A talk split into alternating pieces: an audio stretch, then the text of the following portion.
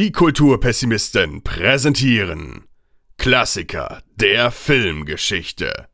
Diesmal Goodfellas. Und damit herzlich willkommen zur zehnten Ausgabe der Klassiker der Filmgeschichte, also ein kleines Jubiläum heute hier. Ich begrüße auf der anderen Seite Deutschlands im Süden den Christopher. Hallo. Und hier ganz in meiner Nähe den Erik. Hallo. Und, und ich bin die Becky und bin auch da. Ja, genau, das wollte ich auch gerade sagen. Ja, sehr schön. Ähm, wir hatten ja in der letzten Episode der Klassiker der Filmgeschichte oft Gäste da, die einen Film vorgeschlagen oder mitgebracht haben. Zuletzt den Frank mit äh, Woman on the Moon, also einem Film von 1929. Und heute, habt ihr schon gemerkt, sind wir unter uns. Äh, und das liegt daran, dass heute der Christopher seinen Wunschfilm mitgebracht hat, seinen persönlichen Klassiker der Filmgeschichte. Äh, ja, Christopher, erzähl doch mal, welcher Film das ist und äh, warum das ein Klassiker der Filmgeschichte ist. Ja, ähm, ich habe mir den Film Goodfellas aus dem Jahre 1990 herausgesucht. Also doch für unsere Verhältnisse ein äh, recht moderner Film. Ähm, ein Film von Martin Scorsese, den man äh, unter anderem genau wegen diesem Film kennen dürfte. Hat natürlich auch andere Filme wie Casino. Ich glaube, sein letzter Film war jetzt äh, Silence. Ähm, und davor, glaube ich, bekannter war er The Wolf of Wall Street. Und Goodfellas ist ein Mafia-Film oder besser gesagt der Mafia-Film neben äh, The Godfather, äh, dem Paten. Ähm, es geht um äh, den ähm, Mafia-Gangster Henry Hill, den es auch wirklich gegeben hat, der auch äh, ja quasi Pate für diesen Film gestanden hat. Ähm, ja, stimmt. Ah, Pate. Super Wortwitz. ähm, und es geht ja wirklich um sein Leben. Er fängt ja, mit so knapp elf Jahren bei der Mafia an, sozusagen zu arbeiten. Und es äh, ist dann so ganz klassisch der Aufstieg und Fall dieses Mafia-Gangsters und sein, seiner Kumpanen. Ähm, basiert ähm, tut das tut der Film auf dem Buch Wise Guy ähm, uh, Life in the Mafia in der Mafia Family von Nicolas Pileggi, der als Journalist 30 Jahre lang über die Mafia berichtet hat und dann dieses Buch geschrieben hat und ähm, Martin Scorsese hat einen Artikel drüber gelesen, hat ihn angerufen und gesagt, ich will einen Film machen und beide ähm, haben dann zusammen das Drehbuch geschrieben und dann diesen Film gemacht. Ähm, war ausgezeichnet für einige Oscars. Ähm, hat äh, Joe Pesci, äh, der in dem Film Tommy DeVito spielt, hat auch einen Oscar für, äh, für den besten Nebendarsteller bekommen und ähm, ja, gilt bis heute als einer der wichtigsten Filme im Mafia-Genre vor allem, aber auch als einer der besten Filme generell. Also viele Filmkritiker, auch Roger Ebert hat ihn als einen der besten Filme 1990 bezeichnet auf jeden Fall. Und er ist auch mittlerweile ähm, Teil des amerikanischen Filmguts in der äh, Library of Congress. Und ja, einfach ein, ein Meisterwerk meines Erachtens. Ähm, genau, ganz kurz erklärt, es geht halt, wie ich schon gesagt habe, um Henry Hill und diese Mafia-Familie. Und ähm, ja, mehr muss man die Handlung eigentlich gar nicht erklären oder vorzugreifen, wenn es im Detail nochmal besprechen. Aber ähm, ja, es wird einfach ja, erzählt, wie das so in der Mafia läuft äh, und er fängt als kleines, kleines Licht an, ähm, fängt an, äh, irgendwie Diebstähle zu begehen und äh, steigert sich dann immer mehr, bis er dann als großer Drogendealer ja untergeht und von der Polizei geschnappt wird. Ähm, ja, jetzt spiele ich mit dem Ball mal zurück, vielleicht mal zum Erik, der hat ja noch fast gar nichts gesagt. Erik, wie war denn der Film für dich? Wie, äh, hast du ihn schon vorher gekannt, hast du ihn schon vorher gesehen oder hast du jetzt zum ersten Mal geschaut? Ja, ich hatte ihn davor schon einmal geschaut und da war mein Urteil über fast schon ins Negative tendierend, weil ich fand ihn, für, also zumindest beim ersten Mal schon, fand ich ihn doch arg langatmig und ja, was da, wie viel Zeit sich da zum Teil genommen wurde und jetzt, wo ich ihn aber nochmal in die Vorbereitung hierfür gesehen habe und wenn man weiß, was kommt, dann da konnte ich mich besser drauf einlassen und beim zweiten Schauen hat er mir jetzt auch besser gefallen, als wie ich ihn in Erinnerung, in Erinnerung hatte. Ja. Becky, wie ja, war das also bei ich habe dir? ihn das, genau, ich habe ihn das allererste Mal gesehen, jetzt quasi äh, vorgestern und dann gestern noch mal ein paar Stellen auf Deutsch. Ähm, ich, da würde ich gleich als erstes mit euch gleich eine Frage gerne diskutieren wollen. Ich bin nicht so äh, der Mafia-Film-Mensch. Aber was, also ab wann ist denn ein Film eigentlich ein, ein Film im Mafia-Genre? Wenn Mafia vorkommt oder wenn es nur um Mafia geht oder wann? Also so, also für mich ist es ein bisschen, also ist muss das ganze Thema das Leben als Mensch in der Mafia sein. Irgendwie habe ich mich das während des Guckens die ganze Zeit gefragt und als du jetzt auch eben sagtest, das ist sozusagen der Klassiker des Mafia-Genres. Also irgendwie bin ich mir da noch nicht so ganz klar über, wann, also was eigentlich das Mafia-Genre so auszeichnet. Naja, man muss sich erstmal die Frage stellen, ähm, was ist die Mafia? Ähm, ist ein großer schwarzer Kasten? Nein. Ähm, ähm, Mit einer roten LED drin. Genau. Ähm, die Mafia ist ja ähm, im Grunde organisi organisiertes Verbrechen im weiteren Sinne. Also es gibt ja irgendwie auch so ähm, jetzt vom juristischen gesehen ähm, da, das Verbrechen äh, einer Bildung einer kriminellen Vereinigung, äh, wo ja der Chaos Computer Club auch mal kurz davor stand. Ist also die Gründungsmythos, äh, man hatte die Wahl, entweder man ist eine kriminelle Vereinigung oder man gründet einen Club, äh, einen Verein. Und ähm, die Mafia, wie in dem es, es gibt viele verschiedene Mafia, es gibt irgendwie die russische Mafia, es gibt auch die deutsche Mafia, es gibt die japanische, die Yakuza, sind ja auch noch sehr bekannt.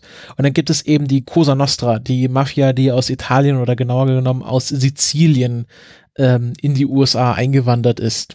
Und ähm, ich würde sagen, das ist wahrscheinlich noch so eine ganz alte Tradition von dieser Schutzherrschaft, also dass man Lehen hatte und dass dort die Leibeigenen für einen Frondienste gearbeitet hat und dann ja äh, Abgaben zahlen mussten. Und das hat sich dann wahrscheinlich entwickelt, dass es verschiedene ja dieser dieser Gangsterbosse gab, die halt über dieses Land bestimmt haben in Sizilien. Und ähm, die Bevölkerung musste halt Tribut zahlen und ähm, wird ja auch in Goodfellas ein bisschen erklärt, dadurch war man halt geschützt, aber man musste sie halt bezahlen.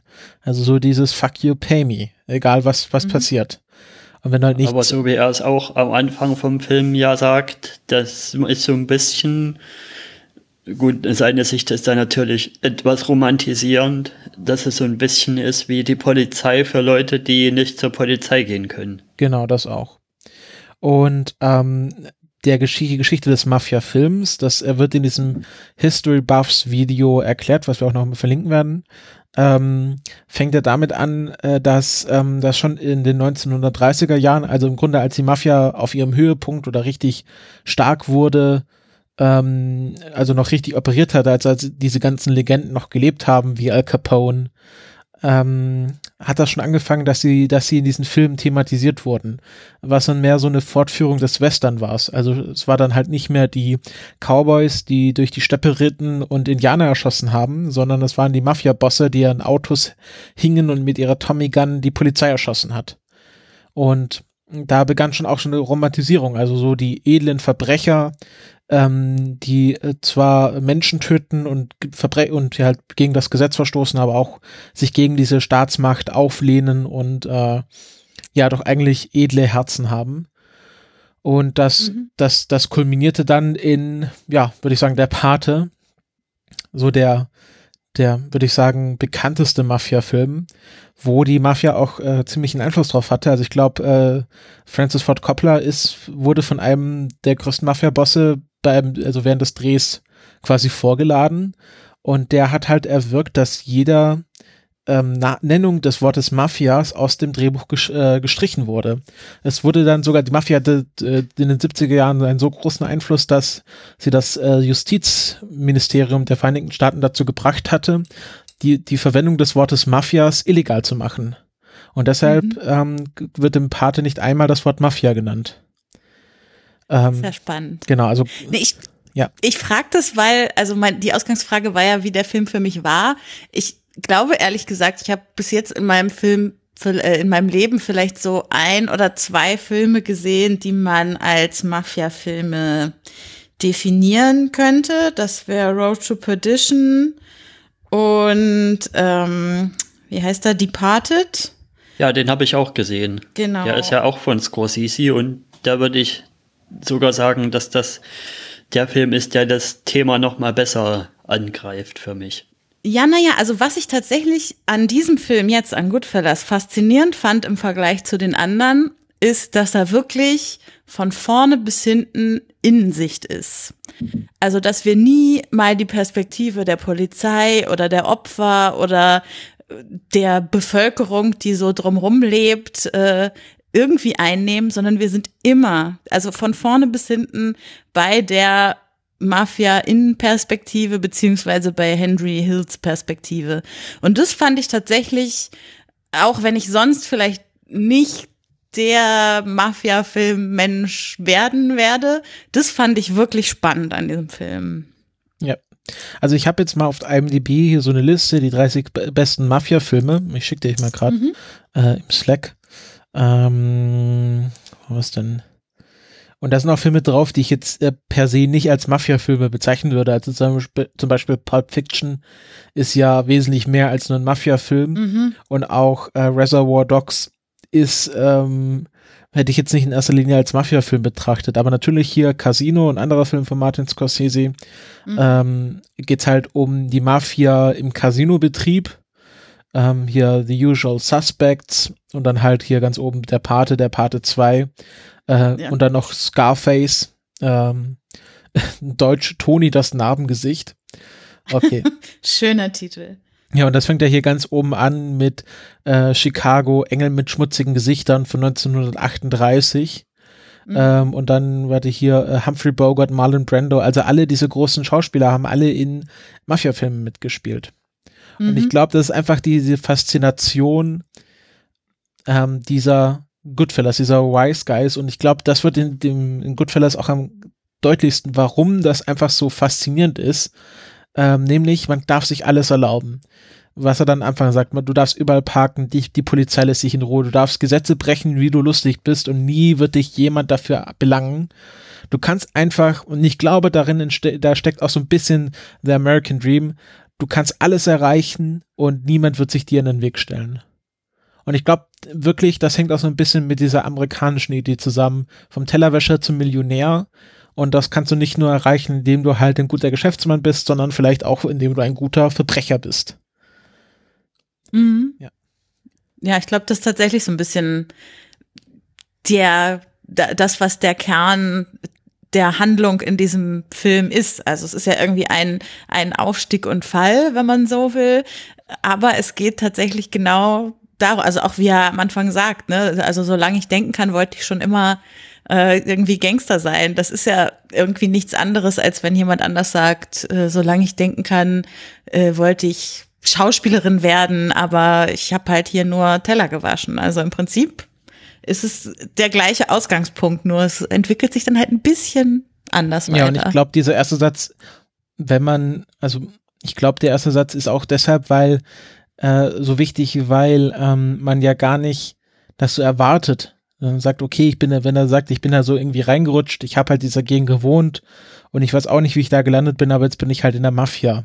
Aber das ist ja gar nicht so, sondern nein, ich habe von Anfang an, seit ich ein Kind bin, wollte ich immer genau das werden. Ich wollte immer genau ein Verbrecher werden. Und das ist ja mhm. eher ein seltenes Lebensziel. Ja, ist richtig. Wobei ja auch die Wortwahl, als was Verbrecher in diesem Film alles äh, bezeichnet werden, auch äh, durchaus kreativ ist. Also das Wort criminal oder so wird jetzt eher nicht verwendet, sondern es ist eben Wise Guy oder äh, Gangster oder also auch alles mehr so romantisierende Begriffe. Ja. Ja, ich glaube, man muss es auch so ein da bisschen würde ich auch eher nochmal die Grenze ziehen. Also Reservoir Dogs und Pulp Fiction sind für mich eher Gangsterfilme, als dass die Mafia-Filme sind. Weil es eher um doch verstreut und einzeln handelnde Gangster geht, als um so in so einem großen, verflochtenen, familienhaften Mafia-Ding. Ja. Mhm. Genau, deswegen würde ich auch die Liste, der Liste jetzt nicht äh, ein, eins zu eins zustimmen. Ähm, aber so die Idee von einer äh, kriminellen Vereinigung, die ein Netz von Beziehungen aufbaut und ja, schon sehr familiäre Bande aufbaut, was ja auch so ein wichtiger Teil dieses Filmes ist. Die waren halt immer nur unter sich. Es gibt keine Outsider. Man hat alle, alle Freunde der Familie sind auch alles Mafia, Gangster, ähm, alle Leute, mit denen du tagtäglich zu tun hast und alles nur Mafia-Gangster. Du hast irgendwie nicht irgendwie noch jemanden, den du vom Sport her kennst oder so. Oder irgendwie äh, de, de, die Eltern des Schulfreundes deines Sohnes, die jetzt nicht in der Mafia sind, mit denen hängt, also du kennst halt nur andere Mafia-Gangster. Und ich glaube, das, das ist halt diese familiären Strukturen. Ja. Mhm. Ähm, wollen wir vielleicht mal so ein bisschen auf die Besetzung eingehen? Ähm, Sehr gern. Es sind doch ein paar. Ich gebe ja, ja, zu, ich kannte vorher nur Robert De Niro. Okay. Ähm, ja gut, und Samuel L. Jackson, aber der hat jetzt nicht so die große Rolle. Also wir haben in der Hauptrolle natürlich äh, als Henry Hill Ray Liotta, den ich in diesem Film und auch wahrscheinlich nur in diesem Film, weil ich andere Filme mit ihm nicht gesehen habe, wirklich fantastisch finde, weil er mhm. dieses überspannte, abgedrehte, er ist wirklich, er sieht immer so sehr angespannt aus und dabei auch sehr, ja, exzentrisch. Also man sieht gleich in der ersten Szene, in, diesen, in dieser Autofahrszene, wie er so diesen kleinen Finger so automatisch abspreizt, wenn er sich so am, am Auge kratzt. Also so sehr, ja, eigen, eigentümlich. Mhm. Ähm, dann natürlich Robert De Niro als Jimmy Conway, ähm, der ja so viel, ja so der das Vorbild war, er ein bisschen älter, hat war halt schon eher ein großer Mafia-Gangster als Henry Hill. Und dann, ja, der ist ja so ein bisschen der Chef von seinem Clan. So habe ich das interpretiert. Ja, von, also seiner, von seiner engeren Gruppe. Also ja, genau. äh, Henry Hill, Jim Conway und dann Tommy DeVito sind halt so eine, ein Grüppchen in dieser Mafia-Familie. Und to Tommy DeVito wird gespielt von Joe, Joe Pesci. Ähm, ja, auch einer, einer, der in sehr vielen Mafia-Filmen auch mitgespielt hat. Äh, Siehst du, deshalb kenne ich ihn nicht. ja. ähm, und in äh, äh, Kevin Allein zu Hause hat er einen der Gangster gespielt.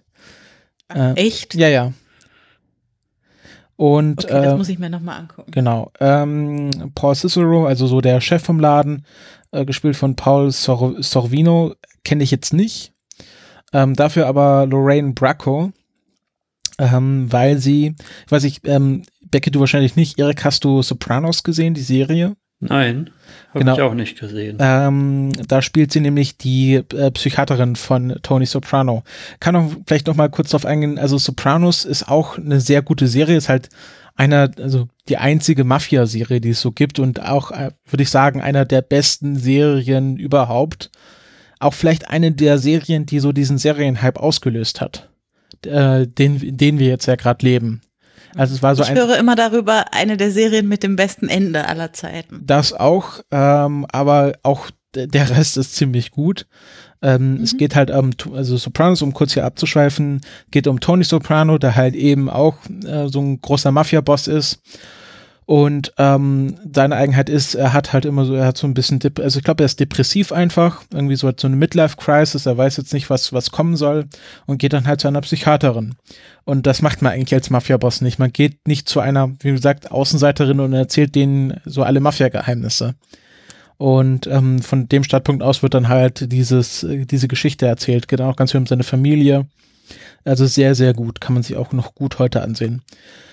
Ähm, genau, also Lorraine Bracco spielt Karen Hill, die äh, Ehefrau von Henry Hill. Und äh, genau, dann haben wir noch, wer mir aufgefallen ist, ist mir gar nicht aufgefallen, dass das Samuel L. Jackson war.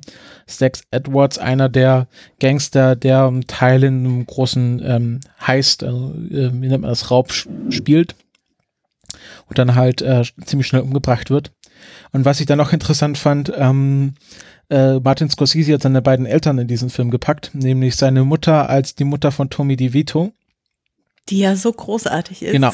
Wo sie dann nachts aufschlagen, haben irgendwie eine Leiche im Kofferraum, wollten nur eine Schaufel holen und dann macht sie den noch Essen und zeigt denen, denen die selbstgemalten Bilder. Und sein Vater Charles Scorsese, der als äh, Koch im äh, Gefängnis, der, der im Mafia-Gefängnis äh, fungiert und zu viele Zwiebeln in äh, die Tomatensauce tut. Ähm, genau, das ist mir nur aufgefallen, als ich mal die Liste durchgeschaut habe.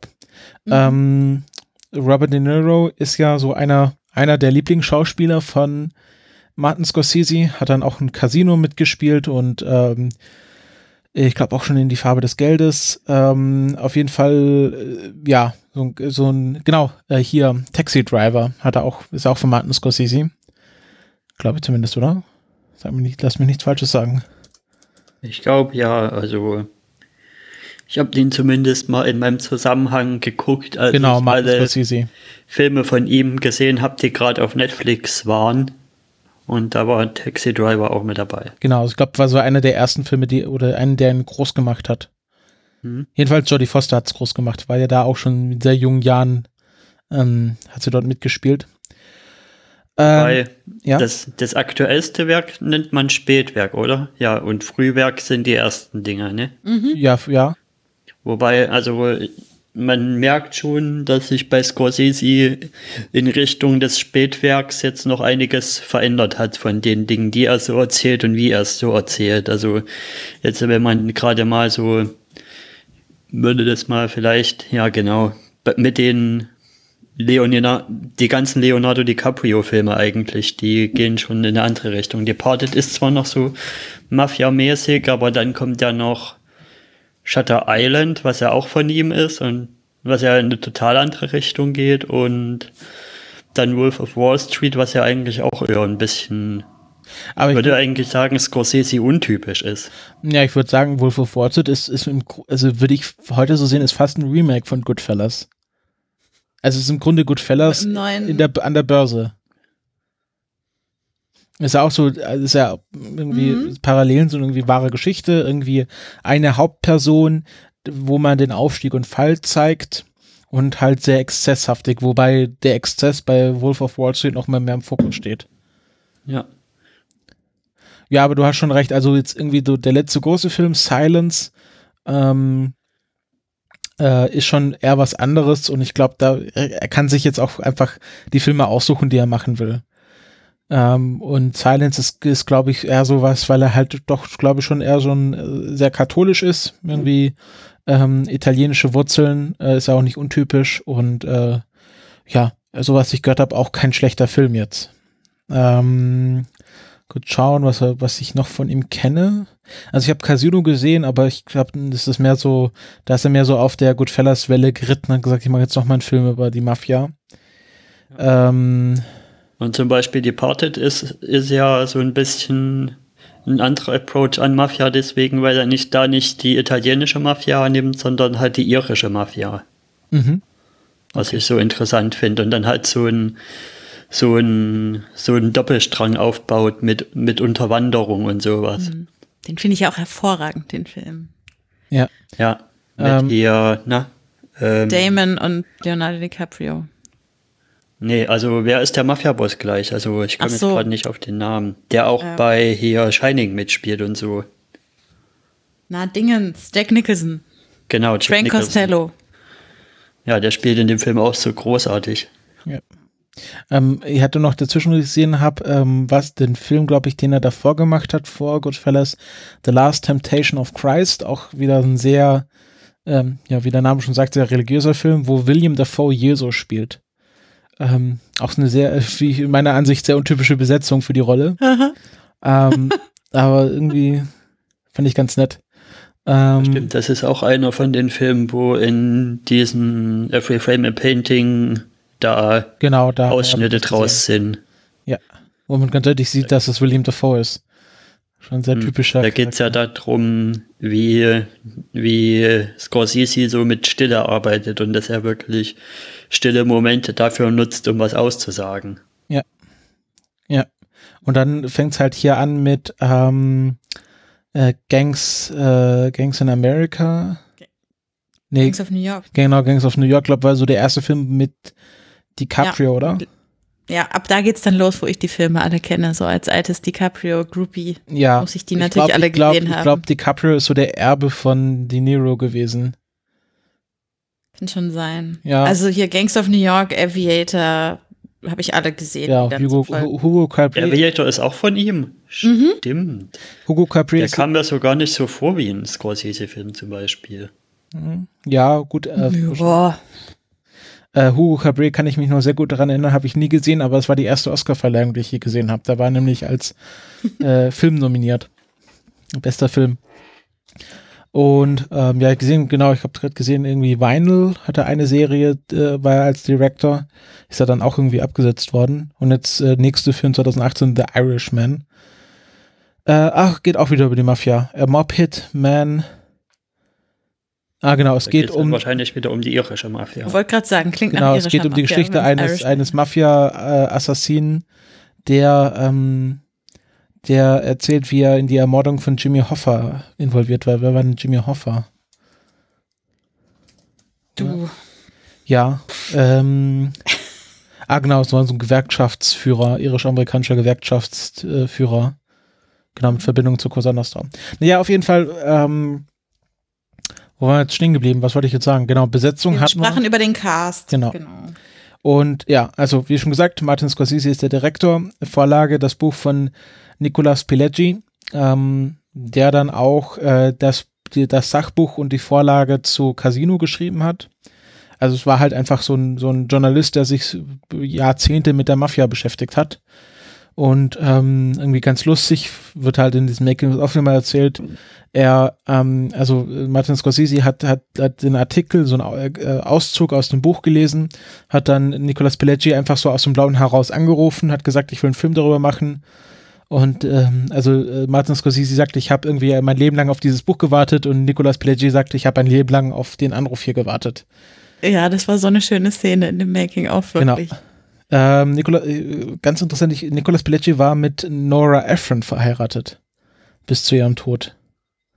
Aber das so Verbindungen, die man gar nicht irgendwie im Kopf hat.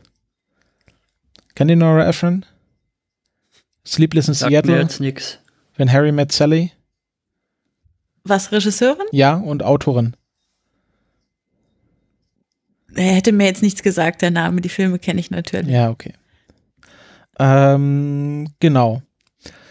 Äh, wollen wir mal in so den, den Meta-Talk einsteigen? Erik hat da ein paar Wir Stichpunkte. könnten noch hier kurz drauf eingehen, wo wir jetzt schon Besetzung und Regie hatten. Ja, Ah, haben ja. wir ja mit der Kamera auch ein leider So. aktuelles Thema mit Michael Ballhaus, der ja da die Kameraarbeit gemacht hat und der ja vor kurzem leider verstorben ist auch. Und ja, weiß nicht, habt ihr noch mehr Filme gesehen, wo er so hinter der Kamera am Wirken war? Mm, ja, kurz eine Filmografie aufmachen. Erstmal googeln, was er so gemacht hat. ähm, ja, also den Namen kann ich vorher leider nicht. Ähm, ich habe gesehen, okay, er hat viel mit Scorsese gearbeitet, Departed hat er gemacht, Gangs of New York, ähm, Air Force One, den habe ich gesehen. Äh, puh, ja, es ist natürlich sehr langweilig, wenn wir jetzt hier nur uns Listen anschauen von Leuten, die was Mhm. gemacht haben. Ähm, ja, auf jeden Fall ein anscheinend sehr begabter Kameramann.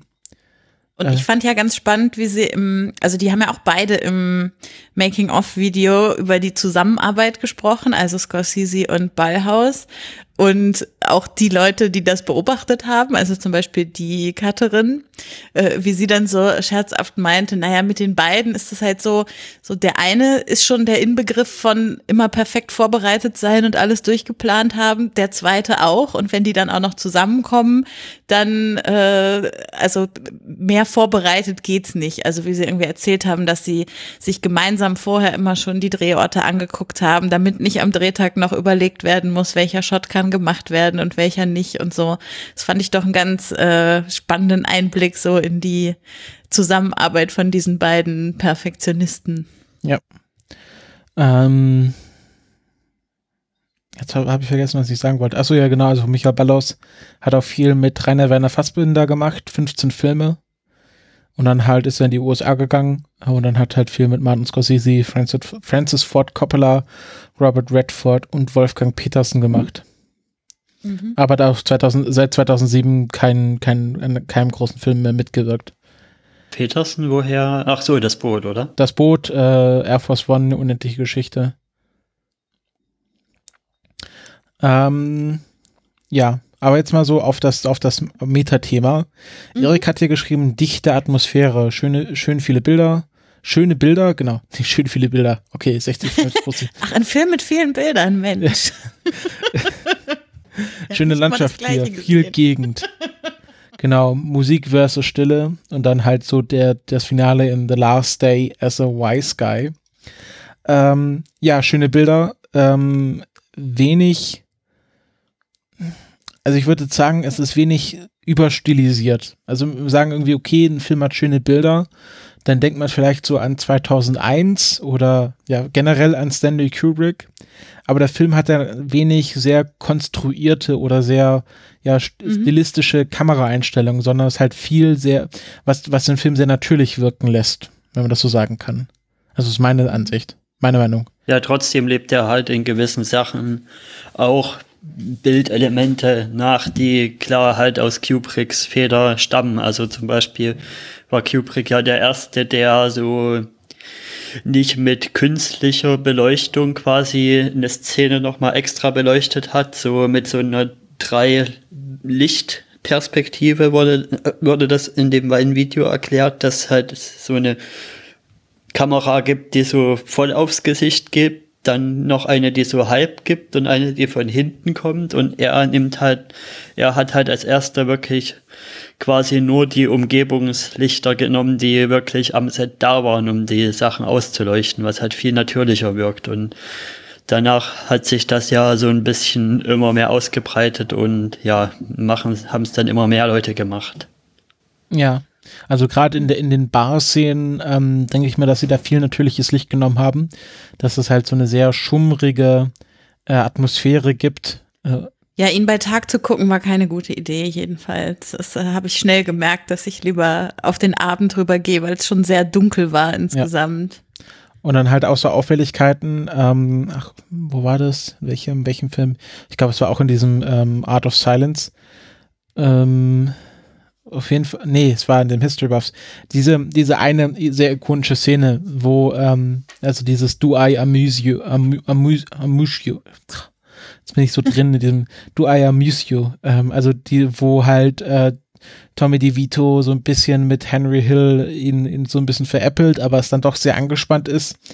Und ähm, genau, es war das Making-of von, von Goodfellas. Ja ähm, wo dann ähm, nicht in die Totale gegangen wird, was man denkt, okay, das wäre vielleicht sinnvoll gewesen, sehr, eine sehr intensive Szene zwischen zwei Personen, dass man beide in der Totale hat, sondern es ist schon sehr eher so ein Medium-Shot, dass man halt auch die Leute im Hintergrund sieht und äh, sieht, wie die darauf reagieren, dass man da so ein, so ein wie so ein Backdrop hat, der dann nochmal mhm. widerspiegelt, dass jetzt die Stimmung umschlägt und dass er, wie man auch dann später im Film mehrfach sieht, ähm, jede Sekunde Tommy DeVito einfach Henry Hill äh, umbringen könnte, ähm, weil das halt so üblich war.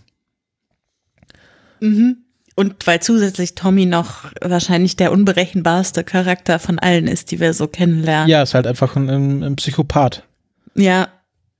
Und dann hat zum Beispiel gegen Ende der diese exzessive Nutzung da in der einen Szene vom Vertigo-Zoom. Ja, wo sie da wo, in dem Café, in dem Diner sitzen. Wo Henry äh, realisiert, dass äh, Jimmy Conway ihn umbringen will. Ja. Also die ist ja also so ein Vertigo-Shot ist ja mehr so ist immer so ein Realiso Realisationsshot. Also wenn eine Figur etwas äh, ähm, erkennt, so der der Groschen fällt. Da mhm. war glaube ich auch in Dear White People ein Vertigo-Shot drin, glaube ich oder? Das, das kann sein. Da habe ich gar nicht so drauf geachtet. Also, der hat mich viel zu viel anderes. Ja, genau, da reden wir ja dann nächsten. Aber dazu später. Mehr. Ja, genau.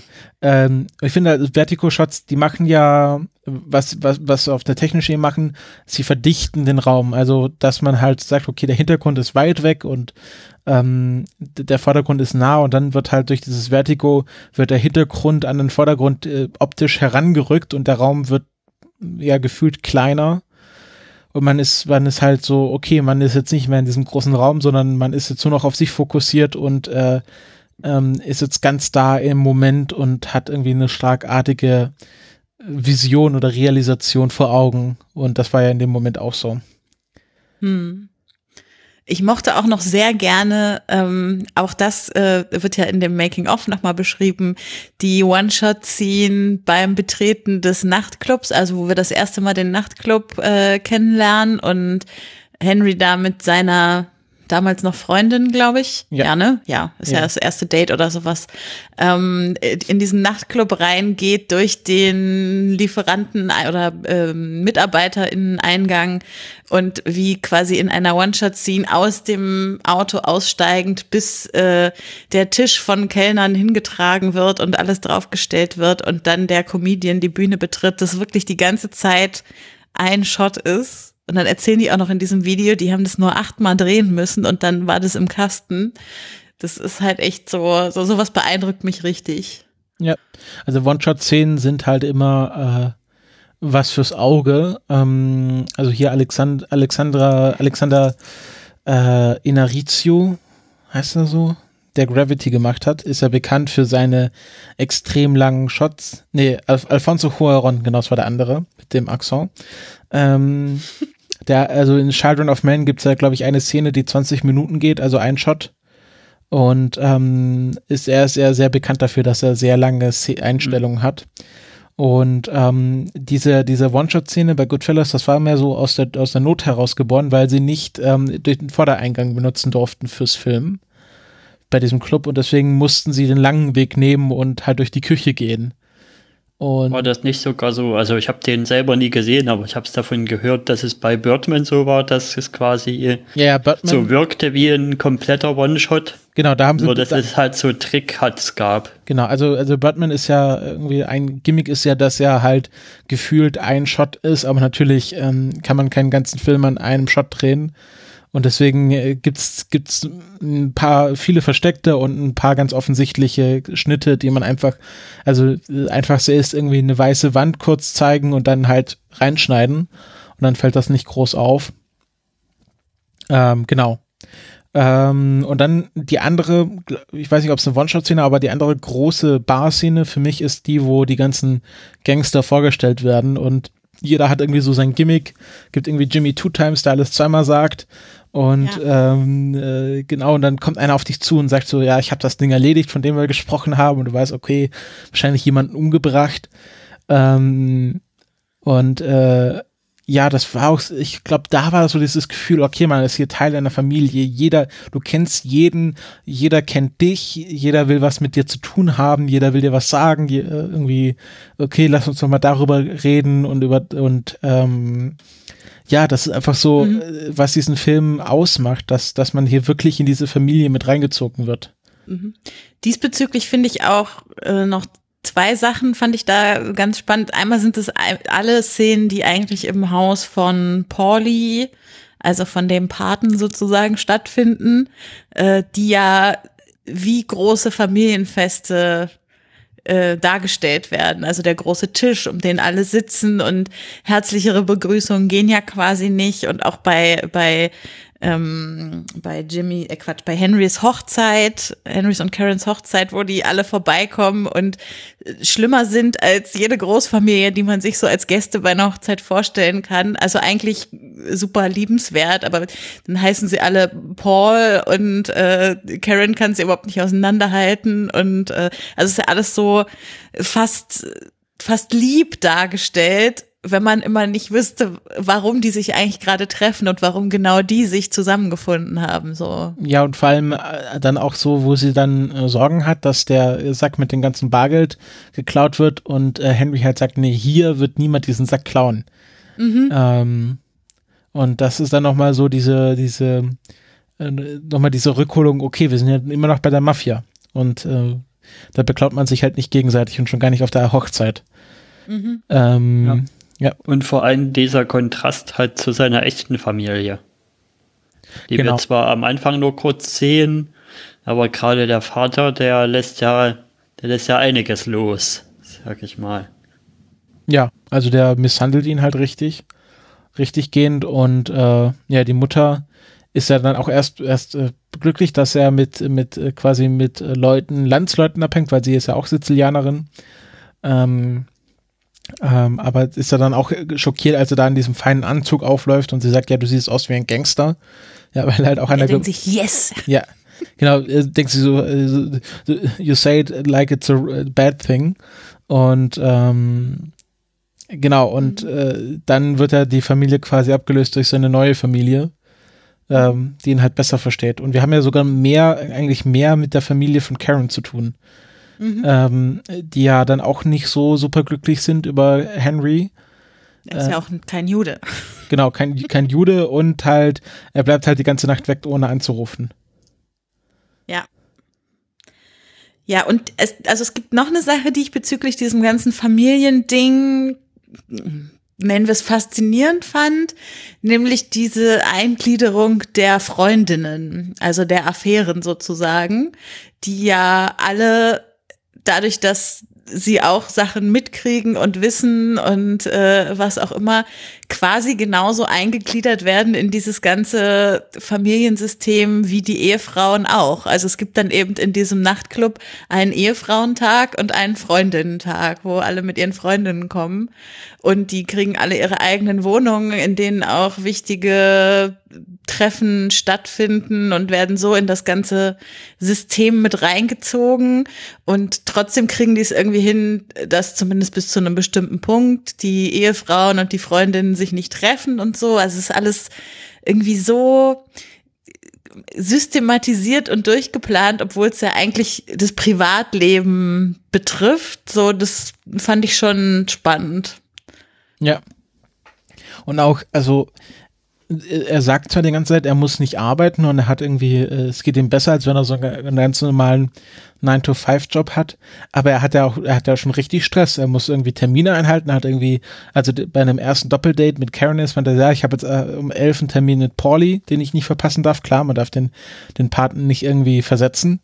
Mhm. Ähm, und dann halt ganz deutlich in diesem 9 to, also in diesem äh, Last Day as a Wise Guy Tag, äh, wo irgendwie, okay, ich muss Jimmy eben irgendwie Waffen bringen, da muss ich mich mit, mein, mit meiner Pittsburgh Connection treffen, irgendwie Bruder aus dem Krankenhaus abholen, Essen kochen und ich bin mir nicht so sicher, als äh, ob das nicht mehr Stress ist, als wenn man einfach einen Bürojob hat. Also er arbeitet ja schon ziemlich hart für das, was er dann erreicht. Auch wenn das, wenn das nicht, also ich finde halt, er widerspricht da seiner eigenen Lebensphilosophie, wo er sagt, er will halt nicht arbeiten für das Geld, er will einfach das irgendwie stehlen und klauen und äh, sich alles nehmen, was er kriegt. Aber im Endeffekt hat er genauso viel Arbeit wie jemand, der einen, ja, einen legitimen Job nachgeht. Und auch, ja, mehr oder weniger die gleichen Sorgen. Irgendwie Boss glücklich machen, Familie glücklich machen. Halt, äh, man hat halt woanders weniger Sorge, dass man erschossen wird. also würde ich jetzt mal das so stimmt. die Idee aufmachen, dass äh, im Grunde äh, er das, was er haben wollte, dann sich selber dann, bevor er sogar verhaftet wurde, selber verbaut hat, weil, weil er äh, seine Lebensphilosophie äh, irgendwie so ganz langsam selber hintergraben, untergraben hat. Hm. Ja, also ich finde es auch, also dieser Last Day, das ist wirklich für mich die ist, also ist fast noch faszinierender als der Rest vom Film. Wie, also, weil der Rest ist ja schon eher, ich will nicht sagen behäbig, aber erzählt sich langsam und nimmt sich Zeit für jede einzelne Geschichte und so. Und dann kommt dieser eine Tag, an dem so viel auf einmal passiert, wie sonst im ganzen Film passiert ist, so ungefähr. Und es wird in ja, 15 Minuten oder so äh, erzählt und das Ganze noch quasi auf einem Drogentrip von ihm, den, den man richtig spürt. Also das finde ich, ganz äh, interessant gemacht irgendwie. Also man, man weiß nicht so richtig, ist jetzt dieser Hubschrauber, der ihn verfolgt, da oder bildet er sich den ein? Und äh, wie er dann so richtig wahnsinnig lacht, als er bei seiner Freundin die abgepackten ähm, Drogenpakete mitnimmt und da so, so richtig wahnsinnig aus der Tür läuft und die ihm noch irgendwas hinterher schmeißt und so. Also da, da ist so viel Umschwung in diesem einen Tag und auch in dieser einen Person der vorher irgendwie immer so so straight in eine Richtung gedacht und gearbeitet hat, das äh, hat mich noch mal sehr sehr mitgenommen am Ende so. Ja. Ähm. Genau, den Zeitdruck und die Hektik konnte man dann echt fühlen. Mhm. Wie die Luft zum Schneiden war zum Teil für ihn und ja, das ist halt das, das ist halt ja gerade wegen dem Kontrast zwischen dem langatmigen am Anfang vom Film und dann auf einmal so Schnipp und dann kommt alles auf hintereinander so auf einmal.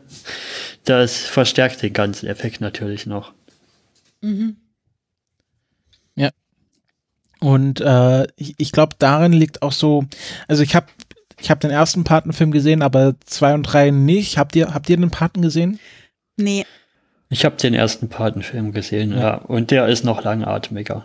Genau, also der Pate ist ja mehr, mehr eine, mehr eine, also opernhafter, wird ja oft beschrieben.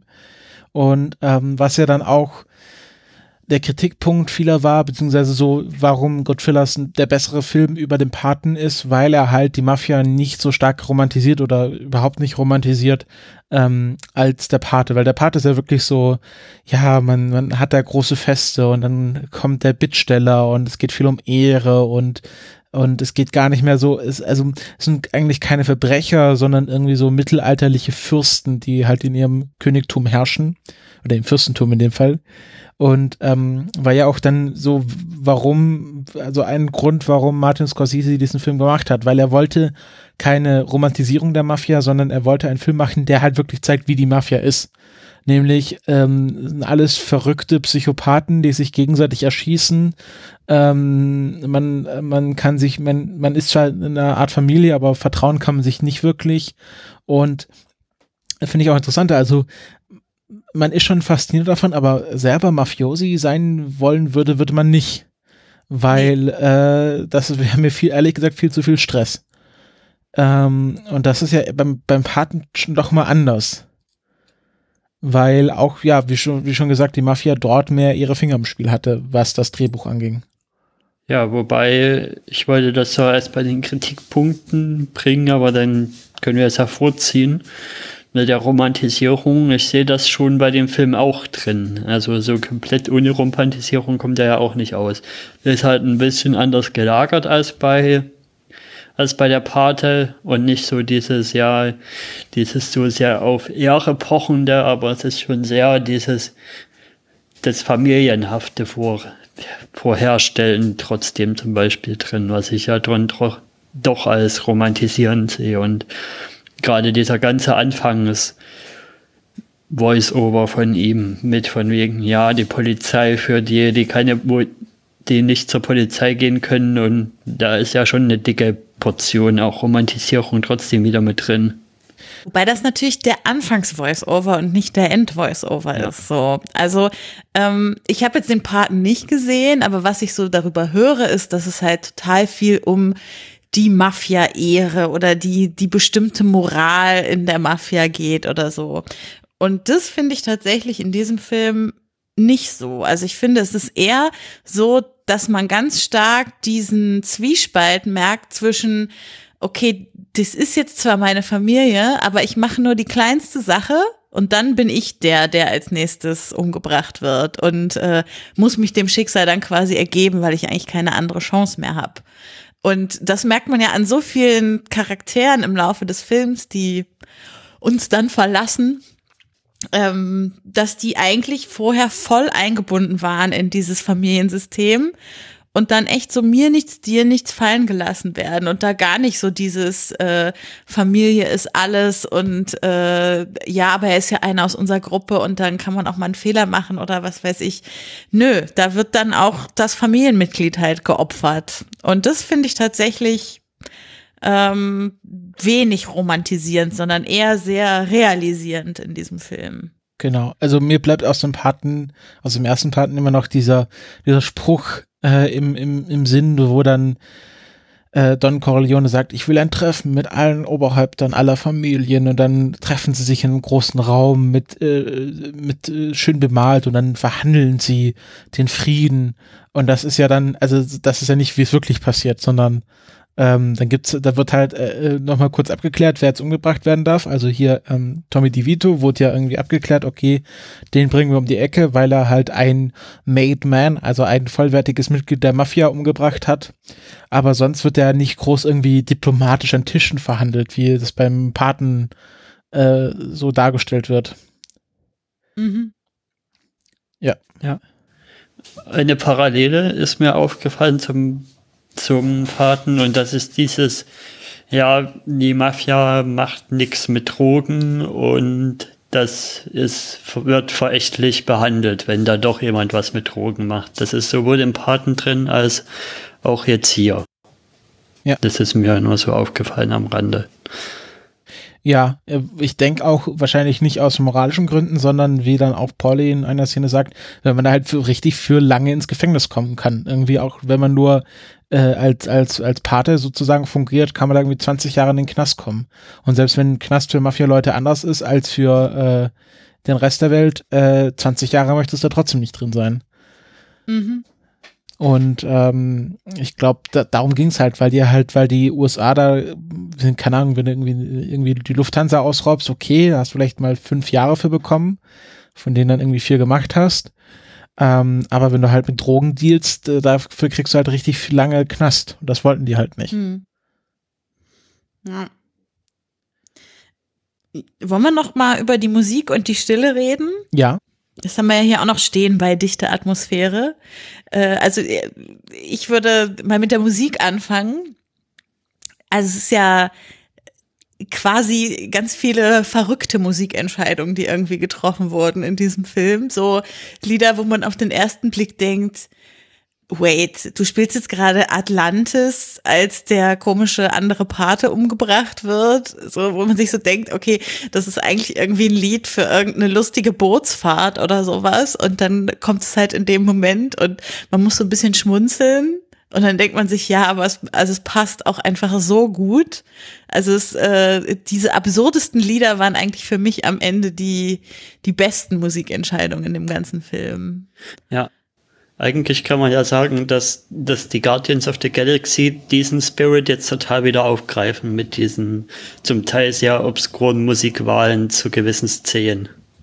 Ja, ja, schon. Mhm. Ähm, was wollte ich jetzt sagen? Genau, Stille. Da würde ich gerne mal auf meine Lieblingsszene von diesem Film kommen, nämlich ähm, die Szene, in der Henry aufwacht und äh, ihm eine Waffe von Karen ins Gesicht gestreckt bekommt. Ähm, das hatte ich ja sogar mal sehr lange als mein Bildschirmhintergrund. Weil ähm, Aha, was sagt uns das jetzt über dich? da, dass ich, dass ich ein, äh, ein Freund guter Kamerashots bin. Ah, äh, ja, okay. Weil es halt so, man wacht auf und dann wird erst die, die, die Waffe scharf gestellt und dann äh, verändert sich ja der Zoom, dann sieht man erst, wer die Waffe hält. Und das kommt ja auch ohne, ohne, ohne, also hier wieder Stille, ohne, ohne Score aus. Und ähm, ist, glaube ich, auch, äh, überlegen, glaube genau die Hälfte des Films. Ähm, wenn mich nicht jetzt alles täuscht, aber so. Könnte sein, ja. Es gibt so einen Punkt, wo das Ganze umschlägt. Ich weiß nicht, ob es das ist oder eine andere Szene, aber wo es dann halt von Aufstieg wieder dann Richtung Schall, äh, Fall geht. Mhm. Und ähm, ja, äh, einfach ein fantastischer Shot ähm, aus der Sicht von Henry und ähm, wie er sich einfach, also jetzt äh, muss man überlegen aus seiner Sicht, okay, er hatte bisher nie die Gefahr, von seiner eigenen Frau umgebracht wird. Er, wird, er kann von jedem anderen, den er kennt, im Grunde in der nächsten Sekunde irgendwas umgebracht werden, aber seine eigene Frau, das ist, glaube ich, so der Punkt, wo das bei ihm so ein bisschen überlief. Weil das war so ein, ein, ein, eine Ebene, seiner Welt, wo er sich ziemlich sicher war, dass von dort keine Gefahr droht. Wobei er ja großartig reagiert. Also dafür, dass er gerade aufgewacht ist und äh, damit überrascht wird, dass ihn ein Lauf anguckt, äh, reagiert er ja super ähm, nicht hektisch, bleibt ganz ruhig, ist total liebevoll, spricht wahrscheinlich so liebevoll mit seiner Frau wie schon lange nicht mehr und trotzdem nimmt sie ihm das irgendwie ab und es wirkt nicht aufgesetzt und also das direkt nach dem Aufwachen hinzukriegen, ist schon auch äh, zeugt von einer gewissen, wie soll ich sagen, einem gewissen Training oder einer gewissen mh, mm, Gewohnheit an sowas kann mir schon irgendwie passieren. Ja. Ähm, ja, also einfach, man muss wahrscheinlich als Mafia-Gangster auch irgendwie sehr kaltblütig sein mhm. und äh, schnell reagieren können. Und äh, ja, um vielleicht noch mal ein bisschen mehr auf, auf äh, Karen Hill einzugehen, die ja so im Grunde die einzige große Frauenrolle in diesem Film war, weil ähm, seine Freundin hat ja nicht so wirklich die großen zentralen Rollen. Der war ja meistens nur irgendwie wütend oder, oder irgendwie gut drauf. Und Oder wurde durch die Gegensprechanlage beschimpft von genau, Karen. Ja, genau. Und ähm, Großartige Szene. Genau, und, und also Lorraine Bracco, die hat erzählt, dass sie ähm, sehr große Pro Emotion, also dass sie das sehr emotional mitgenommen hat, auch an diesem Set zu spielen, weil das doch ein sehr männlicher, mä- also ein männlicher Hauptcast war. Also sie war im Grunde die einzige Hauptdarstellerin. Mhm. Und das war sie für sie in ihrer, also wie sie gesagt hat, sehr anstrengend. Äh, sie hatte irgendwie keine andere weibliche Bezugsfigur an diesem Set. Was man auch irgendwie Mhm. gut verstehen kann. Also wenn alle, irgendwie- Voll. wenn du in so einer, auch in so einem Macho-Film mitspielst, das sind ja alles irgendwie Machos, diese, diese Mafia-Bosse.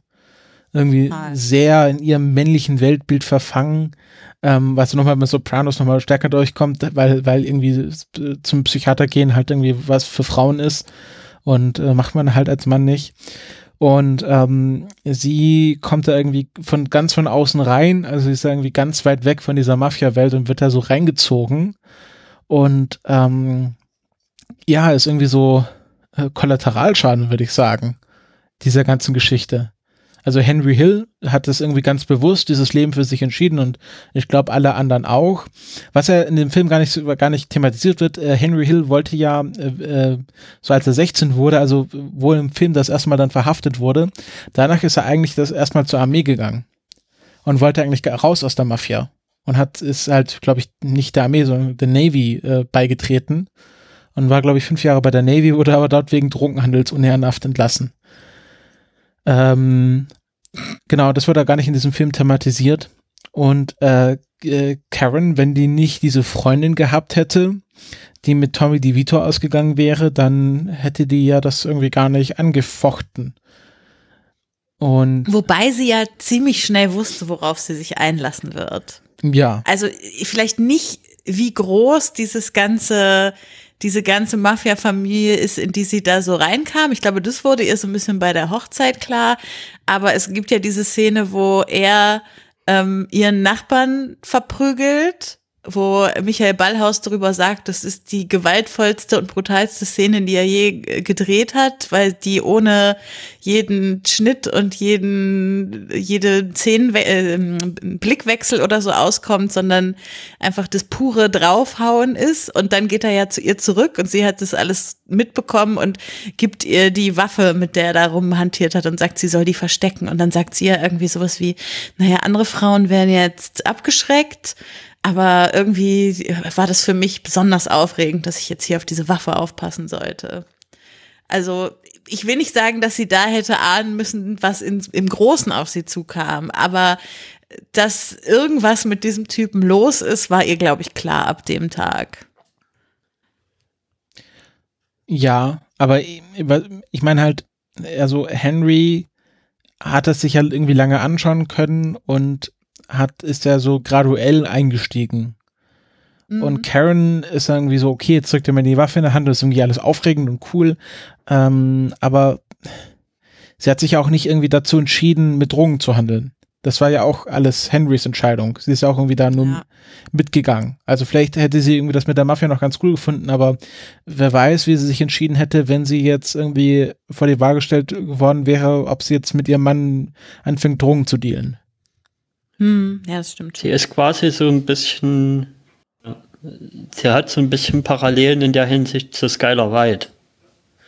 Die ja, Ja. auch so ein bisschen erst, na gut, sie war zwar erst dagegen Skylar, was, was in dem Film jetzt nicht so ist, aber sie rutscht dann ja auch so rein, so nach und nach. Ja, wobei ich sagen würde, ja, es waren auch noch mal andere Vorzeichen bei Breaking Bad. Ja. Also ist ja bei, bei Henry Hill ist ja da nichts irgendwie noch, also er muss ja nicht erst auf den schiefe Bahn kommen, er wurde ja da Ja. mehr oder weniger drauf geboren. Ja. Ähm, Wenn wir aber schon bei Karen sind. Ja. Äh, also es gibt ja die Szenen, wo plötzlich Karens Stimme der Voice-Over ist. Oder das Voice-Over. Ja. Das habe ich nicht verstanden.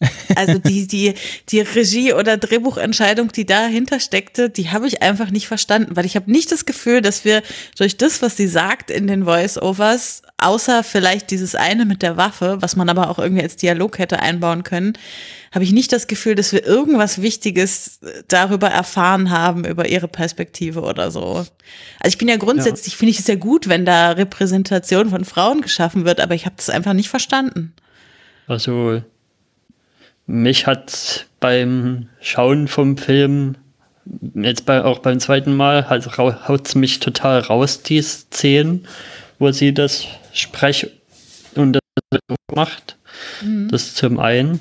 Aber zum anderen, ich kann es aus einer gewissen Erzähl erzählerischen Sicht nachvollziehen, warum man sowas machen könnte, dass man quasi seine Sicht ist ja über den ganzen Film biased, könnte man sagen. Er, er ist ja schon von Anfang an, wie wir gesagt, wie wir gerade herausgearbeitet haben, auch ja quasi, er hat das coole Age schon von Anfang an getrunken, sozusagen, und sie äh, schaut da eher nochmal mit einem Außenseiterblick drauf und ja, dass sie einfach da ist, um nochmal so einen Realitätsabgleich zu geben. Das, wie das halt aus einer Sicht wirkt, die so ein bisschen von außen kommt und die da nicht so von Anfang an so halb drin steckte und das so idealisiert hat die ganze Zeit.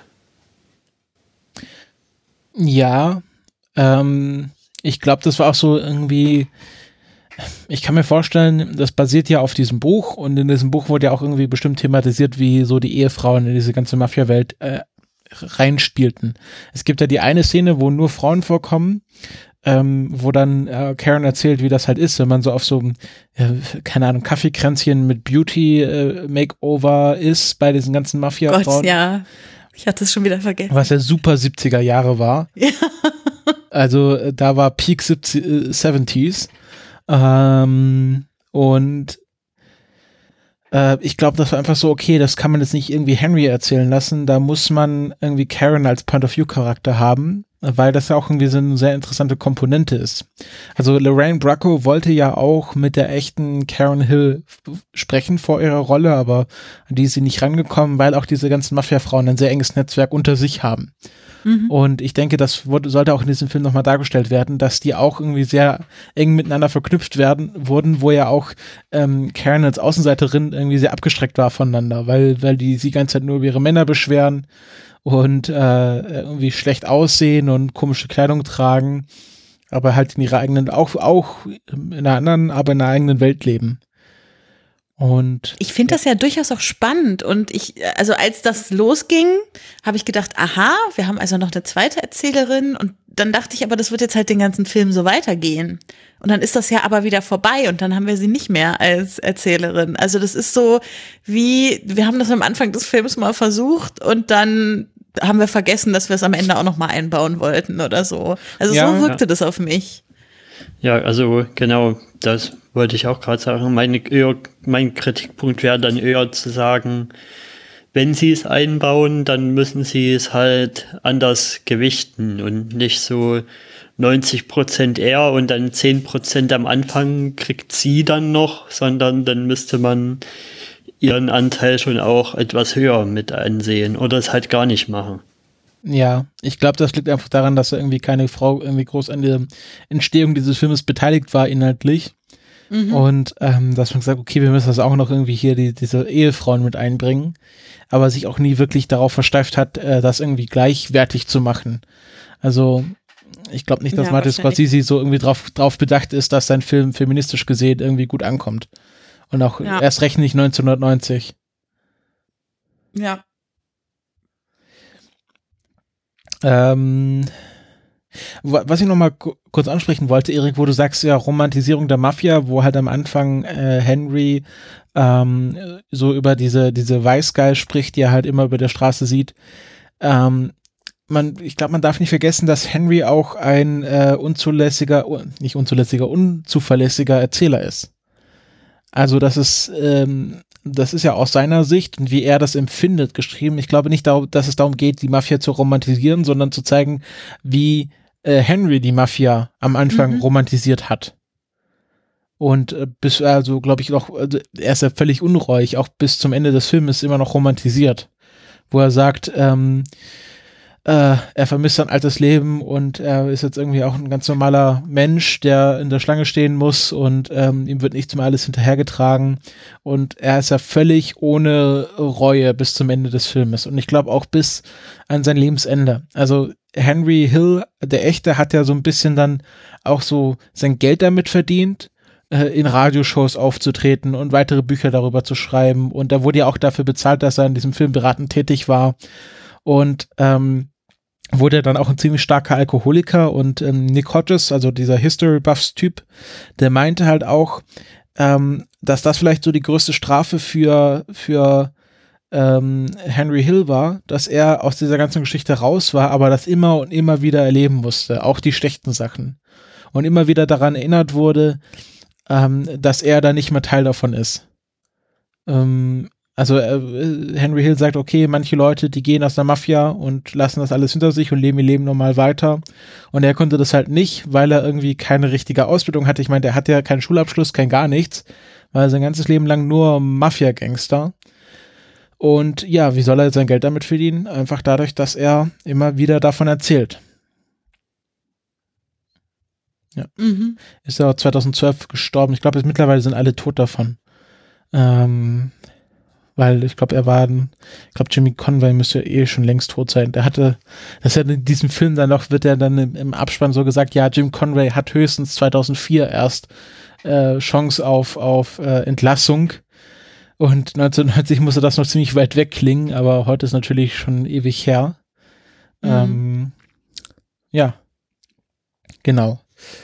Äh, habt ihr noch was?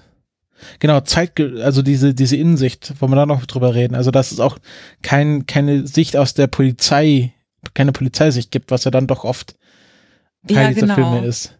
Ja, das, also das habe ich ja am Anfang schon mal gesagt, dass ich das wirklich faszinierend fand und auch jetzt, wo du gerade zum Beispiel noch mal die Szene mit den mit den anderen Ehefrauen geschildert hast, die uns so ein bisschen gesagt hat, aha, jetzt sind wir also in den 70ern, äh, schon umso faszinierender, wie gut man gemerkt hat, dass Zeit voranschreitet und neue Epochen irgendwie da sind, ohne dass auch nur ein einziges Mal so richtig Zeitgeschehen eine Rolle spielen würde. Also sonst hat man das ja oft, dass in solchen Filmen, wenn es dann darum geht, irgendwie Zeit ist vergangen, dann reden sie über irgendeinen anderen Präsidenten oder ähm, über irgendwelche historischen Ereignisse, die zu der Zeit stattgefunden haben. Und das ist ja in diesem Film also wirklich komplett nicht so, sondern es geht immer nur um die Familie, um die Mafia so. Ja. Und ich glaube, es ist auch für die Mafia wahrscheinlich ziemlich egal, wer Präsident ist oder was gerade so politisch abgeht. Ähm, wenn man jetzt nicht gerade irgendwie, ja, wahrscheinlich mehr so auf so einem, auf so einer lokalen Ebene, dass man halt die lokalen Politiker in der Tasche hat. Aber wer Präsident ist, ist ja für die Mafia im Grunde völlig egal. Wenn der Präsident jetzt nicht gerade anfängt, ein War und eine Mafia anzuzetteln, aber das macht ja keiner. Wo auch vermutet wird, dass Trump äh, Mafia-Verbindungen hat, dadurch, dass er halt ja so ein Baumagnat in New York war. Was ja wahrscheinlich eher unmöglich war, um die Mafia herumzukommen. Mhm.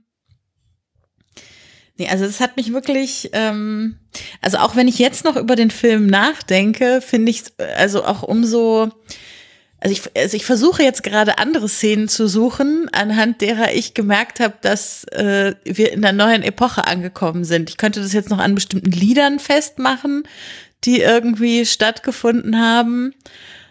Aber sonst ist das echt so nebenbei passiert, dass man genau gemerkt hat, okay, es waren jetzt wieder zehn Jahre später oder so. Es gab ja auch nie mal eine Einblendung oder sowas. Das wäre jetzt, also nee. das einzige Datum, was wir ja erfahren, ist das vom Last Day of the Wise Guy. Ja, und halt am Anfang. Also irgendwie Anfang ja. und Ende. Mhm. Wenn wir, ich glaube, wir sind so ziemlich am Ende unserer Besprechung. Oder habt ihr noch was Großes? Also wollen wir schon noch mal darüber reden, dass es, dass er sehr lang ist. Also. Ja, ja. Äh, ich, ähm, also lang im Sinne von, ähm, ich weiß nicht, ob langatmig das richtige Wort ist, aber ich habe schon das Gefühl gehabt, als der Film so zur letzten Phase kam, also so sagen wir mal zu den letzten 20 Minuten, dass ich echt dachte, oh, jetzt wird's aber auch Zeit, dass wir zum Ende kommen und dass ich so Ja. richtig das Gefühl hatte, oh, vielleicht hätte man auch so ein oder zwei Sachen streichen können und es wäre trotzdem noch die runde Geschichte gewesen. Ich müsste ihn jetzt noch mal gucken, um mir zu überlegen, was, was das sein könnte, aber ähm, ich habe schon das Gefühl, es wurde eher ein bisschen zu viel als ein bisschen zu wenig erzählt.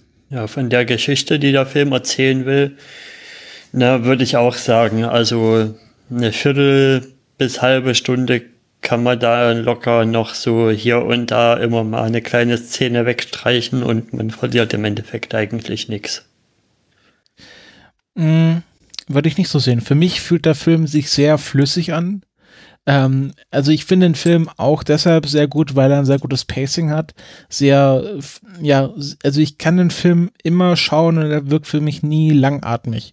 Und ich habe auch keine Szenen, wo ich denke, ah, diese Szene würde ich am liebsten überspringen, sondern der ganze Film powert so durch und äh, ja, ist von vorne bis hinten für mich eigentlich ein einziger Trip, den ich, also da, ich wüsste jetzt nicht, welche Szene man da jetzt weglassen sollte. Jeder hat, also ich finde, für mich hat jede Szene ihre Berechtigung. Es gibt auch keinen Director's Cut oder so. Also ich glaube schon, dass der Film so, wie er ist, perfekt ist. Für mich. Ja, es Umso ist besser, halt, wenn es dein Film ist.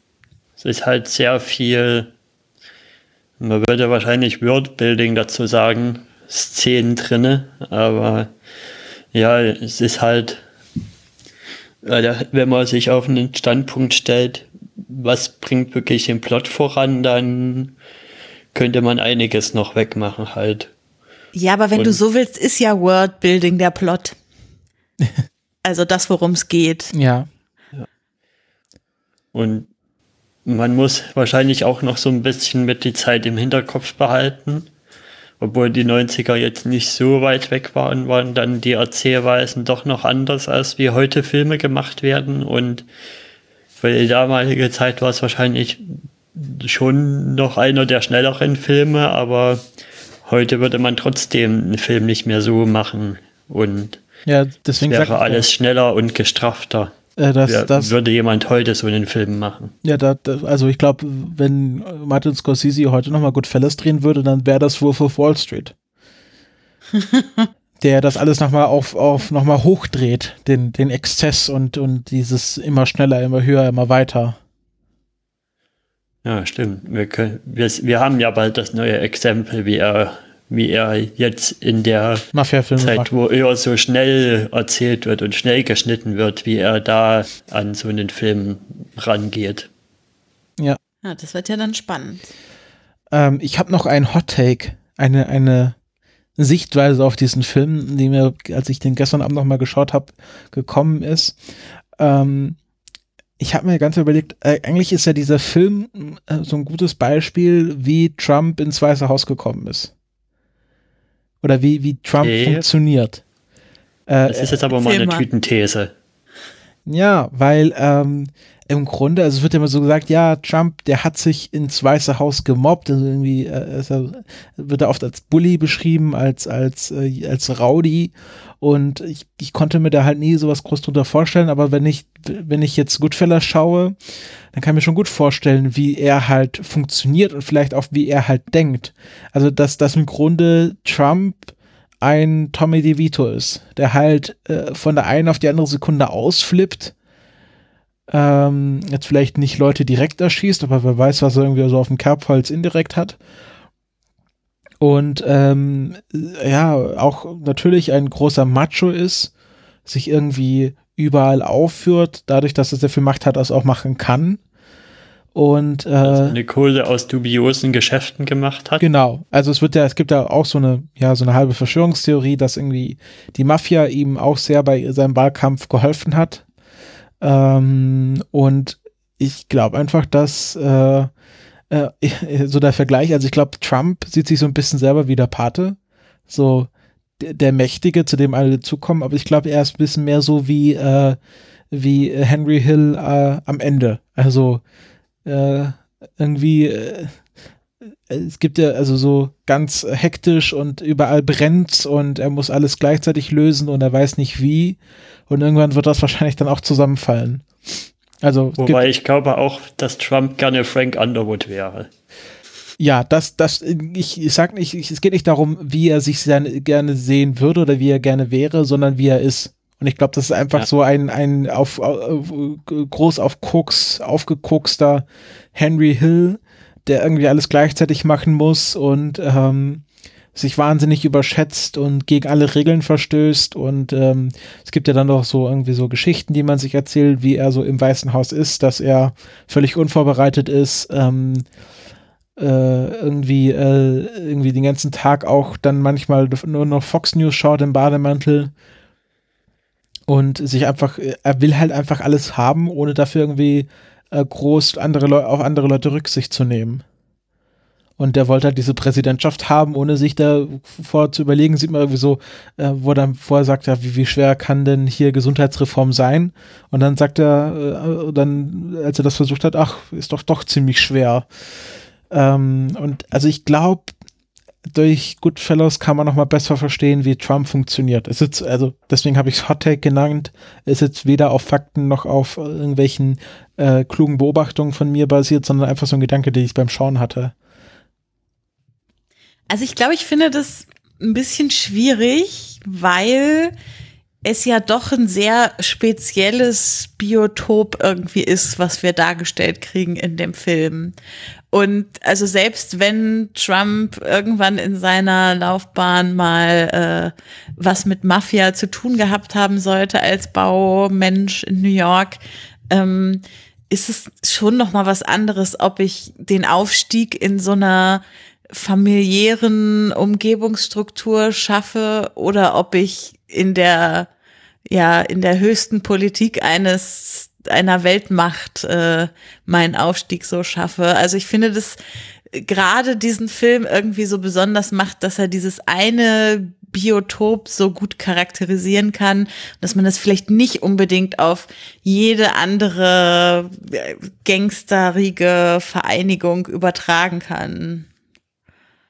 Ja, ich meine, er hat ja seine eigene Familie, also seine eigene Familie ist ja so die Mafia-Familie. Irgendwie, irgendwie sein, sein, sein Schwiegersohn, seine Tochter, seine Frau, alle hängen irgendwie mit drin. Ja, also das wird jetzt nicht die definitive Theorie sein, wie man Trump erklären kann, aber ähm, das ist vielleicht so ein Gedanke, den man so äh, im, im Hinterkopf haben kann, wenn man sich den Film mal wieder anschaut.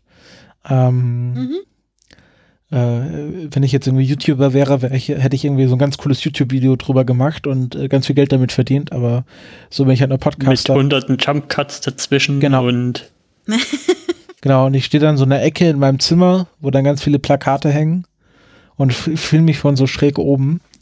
Ähm, ja, äh, genau. Aber ich, das war jetzt nur, ich wollte das so ein bisschen ans Ende stellen, dass man vielleicht mit dem Gedanken nochmal rausgehen kann, aber mhm. auch nicht irgendwie unsere anderen Besprechungen zu dem Film irgendwie verstellt. Mhm. Erik, würdest du denn sagen, was wir als nächstes schauen und wen wir dazu als nächstes als Gast Wolltest haben? du nicht eigentlich noch so ein bisschen sagen, warum das jetzt ein Filmklassiker ist oder warum es für dich ein Filmklassiker so, für dich, ist? Genau, ja, für mich es für dich ein Filmklassiker ist. Ähm, ich glaube, ganz, ganz entscheidend wegen dem Flow also was ich vorhin angesprochen hatte, dass man, dass ich den einfach immer wieder gucken kann, ohne dass ich mich da jetzt irgendwie groß zwingen muss. Also es gibt irgendwie andere gute Filme, keine Ahnung, äh, Dr. Strangelove, ein anderer Lieblingsfilm von mir. Den schaue ich auch gerne, aber da muss ich irgendwie in der Stimmung zu sein. Und Goodfellas, den kann man mal so reinschmeißen und am Sonntagnachmittag ein bisschen laufen lassen, vielleicht auch nur ein paar Szenen schauen und man ist schon glücklich damit und muss nicht den ganzen Film sehen, um irgendwie da einen Gewinn draus zu ziehen, wie bei anderen Filmen. Und okay. deswegen ist es für mich so einfach ein Go-To-Film. Ja, das sind halt die Geschmäcker verschieden. Für mich wäre das eher so ein Film wie für dich Dr. Strangelove, wo schon so ein bisschen das Mindset stimmen muss, um dann sich mal wieder daran zu wagen. Das ist dann für, fürs nächste Jahr den Film, den ich mir raussuchen werde. Genau. Aber Erik, okay. was sagen wir denn dazu? Hast du auch das Gefühl, es ist ein Filmklassiker, mit dem wir uns jetzt beschäftigt haben?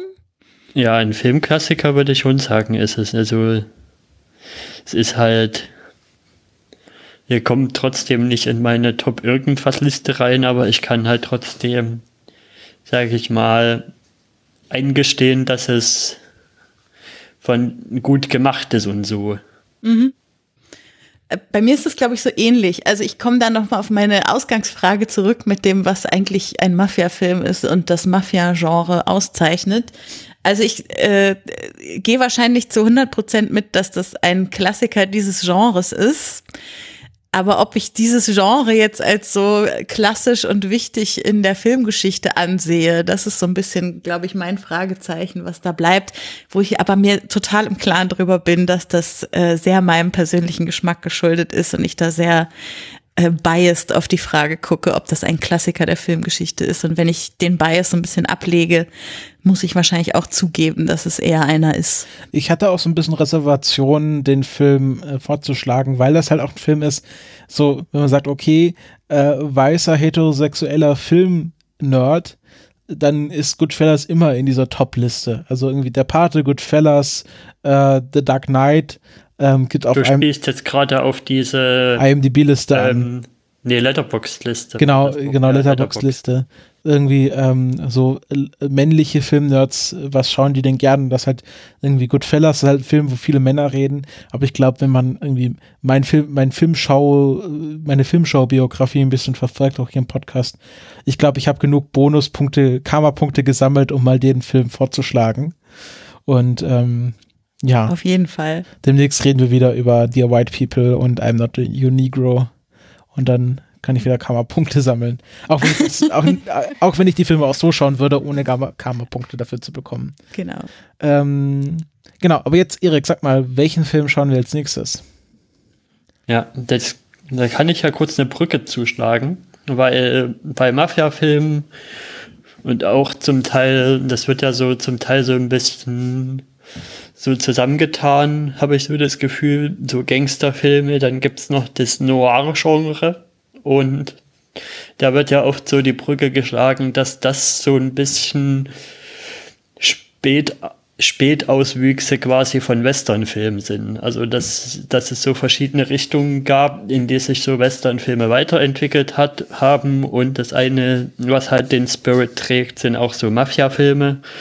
Und ja, deswegen ist die Brücke quasi, dass wir nächstes Mal zu den Wurzeln zurückgehen und einen quasi Westernfilm uns wieder mal antu äh, reintun. Angu. Ja, das sollte nicht wertend gemeint sein. Und zwar hat uns den der Sebi vorgeschlagen vom, ah, wie heißt denn sein Filmpodcast? Äh, Das hätte ich man jetzt auch mal vorbereiten Ich können. kenne nur Dr. Do, Bewegton, genau, Genau, Bewegton. Bewegton. ist von ihm und er hat uns Treasure of the Sierra Madre vorgeschlagen, den wir dann in der nächsten Folge besprechen werden, mit ihm als Gast. Genau. Genau. Humphrey Bogart in der Hauptrolle. Ja, sehr schön. Ja, genau. Dann in der Folge drauf ist die Becky dran, aber da haben wir, glaube ich, noch nichts ausgesucht, oder? Aber ich überlege schon. Ich freue mich schon drauf, auch was aussuchen zu dürfen. Okay. Ja. Sehr schön. Ähm, und wenn ihr selber irgendwie, keine Ahnung, euch überlegt, ach, ich würde auch gerne mal Gast sein, ihr könnt euch für den nächsten Termin 2023 eintragen dann. ähm, nee, also ich glaube, wir haben unser Backlot, Backlot, was jetzt auch Gäste angeht, fast aufgearbeitet. Ähm, und wenn ihr irgendwie Filme vorschlagen wollt, dann äh, könnt ihr das gerne tun. Aber ihr könnt uns Ja, genau. Man kann ja noch mal kurz so grob umreißen, was der Plan ist. Also jetzt in der nächsten Folge kommt halt Sebi. Danach ist Becky dran mit ihrem Film. Dann im Monat drauf bin ich dran mit meinem Film für dieses Jahr. Und dann haben wir in der Planung so halt mal die Dela und den Flo vielleicht als Gast zu haben und uns mal über einen Film von, äh, über eine Verfilmung, so muss man ja sagen, eines Stephen King Werks zu unterhalten. gibt's dann, Genau, gibt's weil die ja jetzt den König, Bube, Dame Gast Podcast machen, in dem sie über Stephen King Bücher sprechen. Mhm. Ja. Stephen King ist gerade so im Kommen, weil, also wieder im Großwerden, weil es kommt ja jetzt dann die äh, Dark Tower Filmreihe geht ja jetzt dieses Jahr los und ja, es wird nochmal neu verfilmt. Und äh, Kommt es gibt dann auch noch so eine auch noch. Anthologieserie über diese Stadt, die in jedem Stephen King-Format irgendwie, wie heißt sie? Rockport? Nee. Weiß ich auch. Ich weiß es auch nicht, wie die Stadt heißt, weil so Das viel. erzählen uns dann die anderen, wenn wir über Ja, Stephen genau. King sprechen. Ich muss mal nachschauen. Und das, das, dann gibt es halt den Podcast zum einen von Dela und Flo und dann gibt es dann noch den etwas größeren Podcast, der kommt von Dominik Hammes und ähm, na, Simon Kretschmer, Club 19, mach, kommt ja auch noch. ja. Genau. Gut, und dann sind wir wieder offen für alle eure weiteren äh, Film- und Gastvorschläge, die ihr so mitbringt. Ähm, Ja, ich bin lasst ja, es kommen. ja, ich muss sagen, ich Obwohl, bin wir könnten dann auch noch mal einmal, der Nietzsche-Bur hat uns ja schon eine ganze dicke Liste verlinkt im Letterboxd mit, welche Filme wir denn da mal besprechen könnten. Daraus könnten wir uns da auch, ja auch irgendwann mal einen rauspicken. ja, Ja, Ähm, genau. Also, äh, ihr könnt auch doch gerne Kommentare zu Goodfellas schreiben, wenn ihr da irgendwie Anmerkungen habt. Ist ja doch ein sehr, äh, doch eher bekannterer Film als unsere anderen aus anderen Filme, die wir bisher besprochen haben. Hat bestimmt auch jeder eine Meinung dazu. Und ähm, die könnt ihr uns gerne mitteilen. Ähm, ich glaube, wenn wir dann irgendwie auch dann genug Kommentare haben, werden wir auch wieder eine Feedback-Sektion machen. War jetzt halt in den letzten, letzten äh, Episoden nicht so. Und dann, ich glaube, wir hatten der, der Crossgolf äh, Rebel hat uns, glaube ich, was zu das Boot geschrieben, aber das war auch schon Genau. so lange her, dass wir das dann nicht mehr reingenommen haben. Aber wir versprechen, wenn ihr jetzt uns Kommentare schreibt und das fleißig tut, dann werden wir da auch drüber, drüber reden. Und ansonsten. Wir lesen sie auf alle Fälle. Genau, wir lesen sie das sowieso. und nehmen sie mit ins Gebet. Ähm, ansonsten wünschen wir euch noch äh, einen schönen Morgen, Mittag oder Abend. Ähm, und ja, äh, passt auf, dass ihr nicht ermordet werdet. Okay, das ist noch schlecht. Ja, also äh, never, never write on your friends. Tschüss. Bis zum nächsten Mal.